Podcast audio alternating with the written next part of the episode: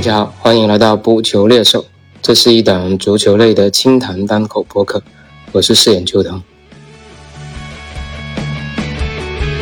那今天是十二月二十九号啊，已经接近要跨年了，马上就要迈入我们的二零二三年了。那一月份的转会窗口，东窗转会窗口也即将在一月一号开启了。而从这两天的一些转会市场的消息来看，我们看到其实有一些球队已经是迫不及待了，按耐不住了。包括利物浦是从曼联嘴里虎口夺食拿下了加克波，然后切尔西今天也官宣了，他们将签下沃尔德的前锋福法纳。我们知道一月份通常对于俱乐部的这种转会运营来说，更多是去针对个别位置的进行一些补漏和增强升级。因为我们在往年的冬窗都很难看到一些重磅的转会，那整个一月的冬窗可能会是一些小的或者是一些租借的转会，先租后买的转会会占比较大的一些业务部分吧。但因为今年一月份属于世界杯余温正热，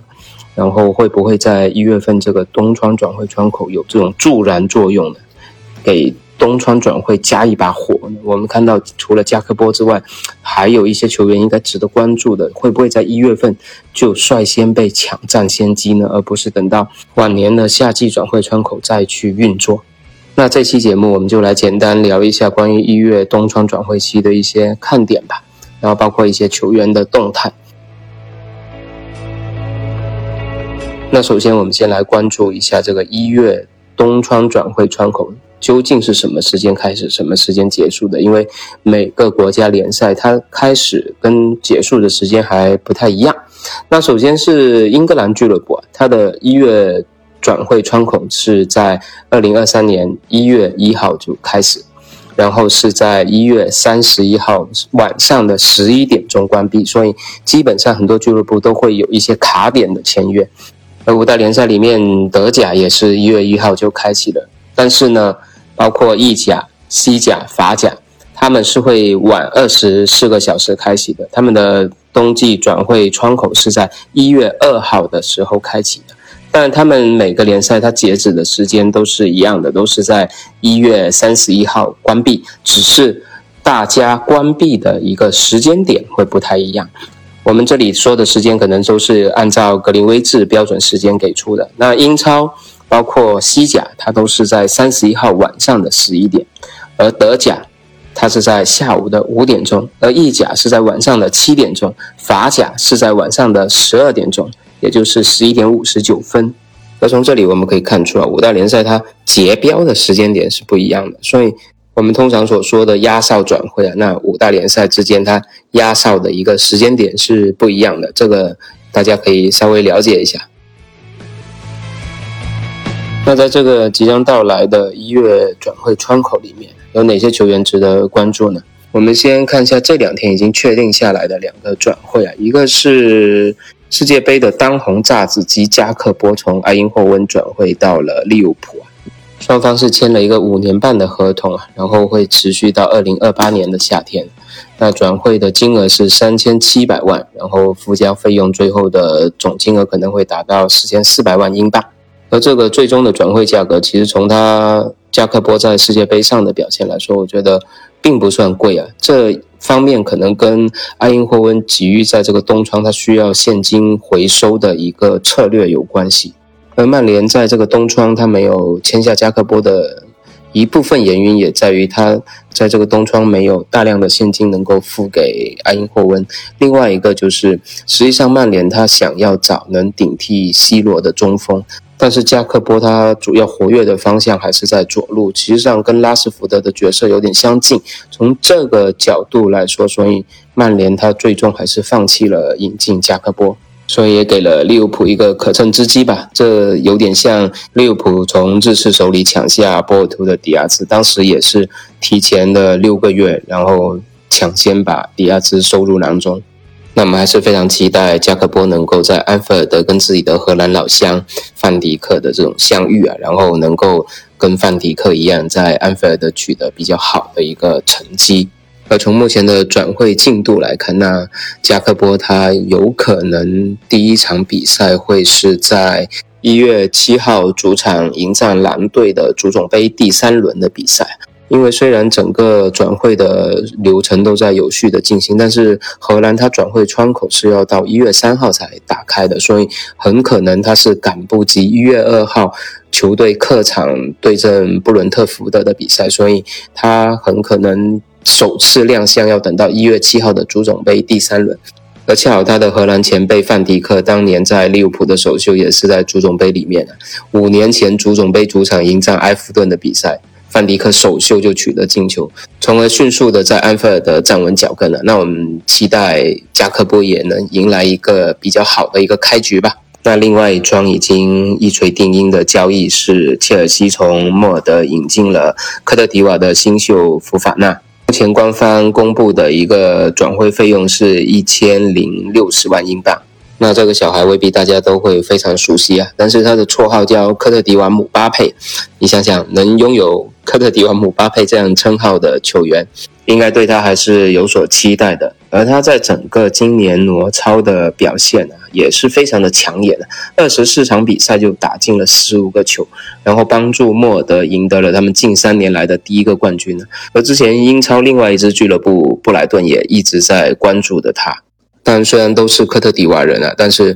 他跟切尔西名宿魔兽德罗巴还是不太一样的。他更像是一个内切型的这种边锋吧，跟萨拉赫可能更偏向于萨拉赫的这种风格。而要从防守比较平庸的挪超来到这种高强度的英超，我觉得法尔纳还是需要时间去磨练吧。切尔西的这笔转会应该更像是投资，毕竟法尔纳他不可能成为一个即插即用的。选手起码在短期内可能还不具备这样的一个实力吧。那我们也是在后面拭目以待。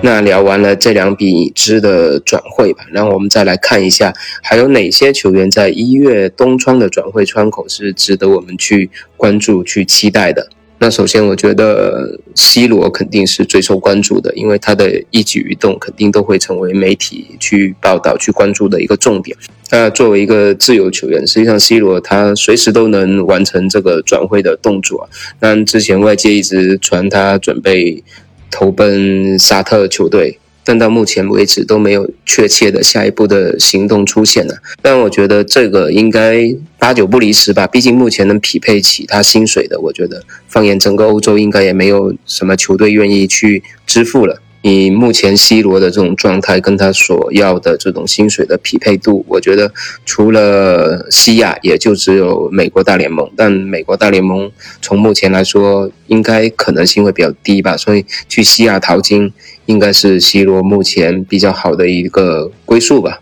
而除了 C 罗之外，那相信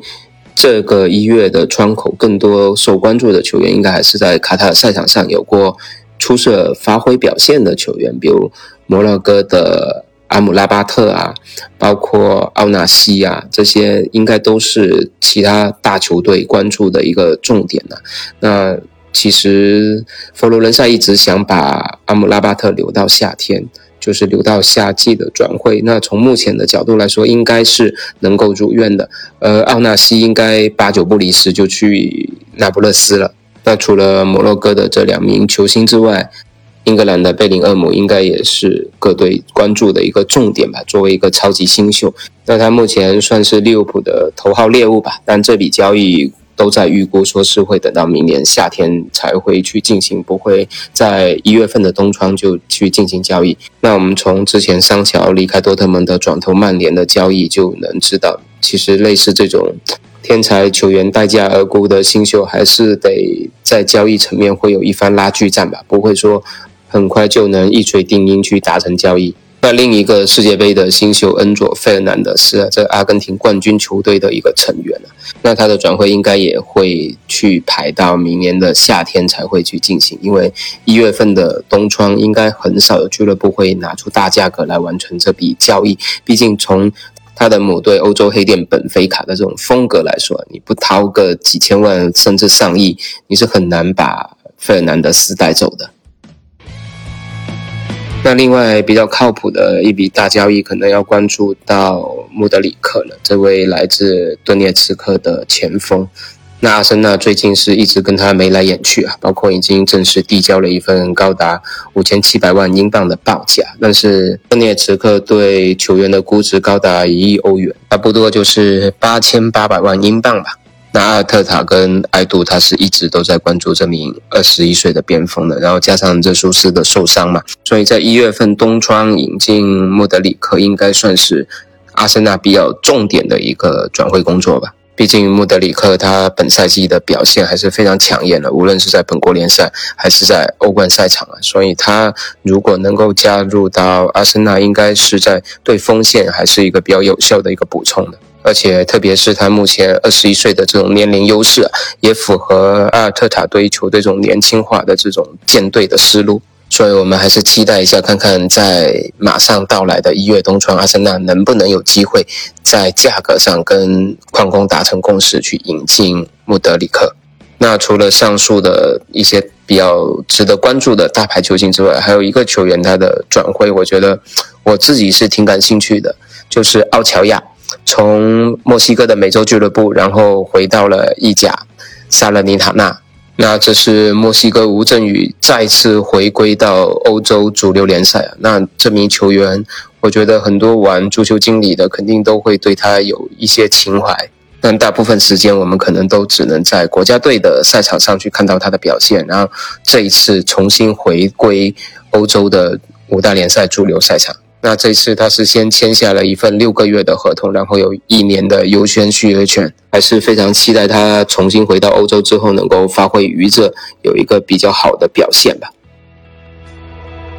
那除了这些球员之外，我觉得在一月的冬窗转会市场还有一个群体是值得去关注的，就是那些合同仅剩下六个月，在夏天马上就合同到期的球员。因为我们知道，在剩下半个月的时候，他们就可以去跟新东家去协商个人合同，然后在到期之后以自由身去转会。因为对于原俱乐部来说，要么就是续约，要么就是赶紧在一月的转会窗口抛售出去回点血。而这些球员里面，其实有不少都是顶级球星啊，包括切尔西的坎特，包括若日尼奥，包括莱切斯特的蒂勒曼斯，包括利物浦的凯塔，水晶宫的扎球王扎哈，包括国米的时刻。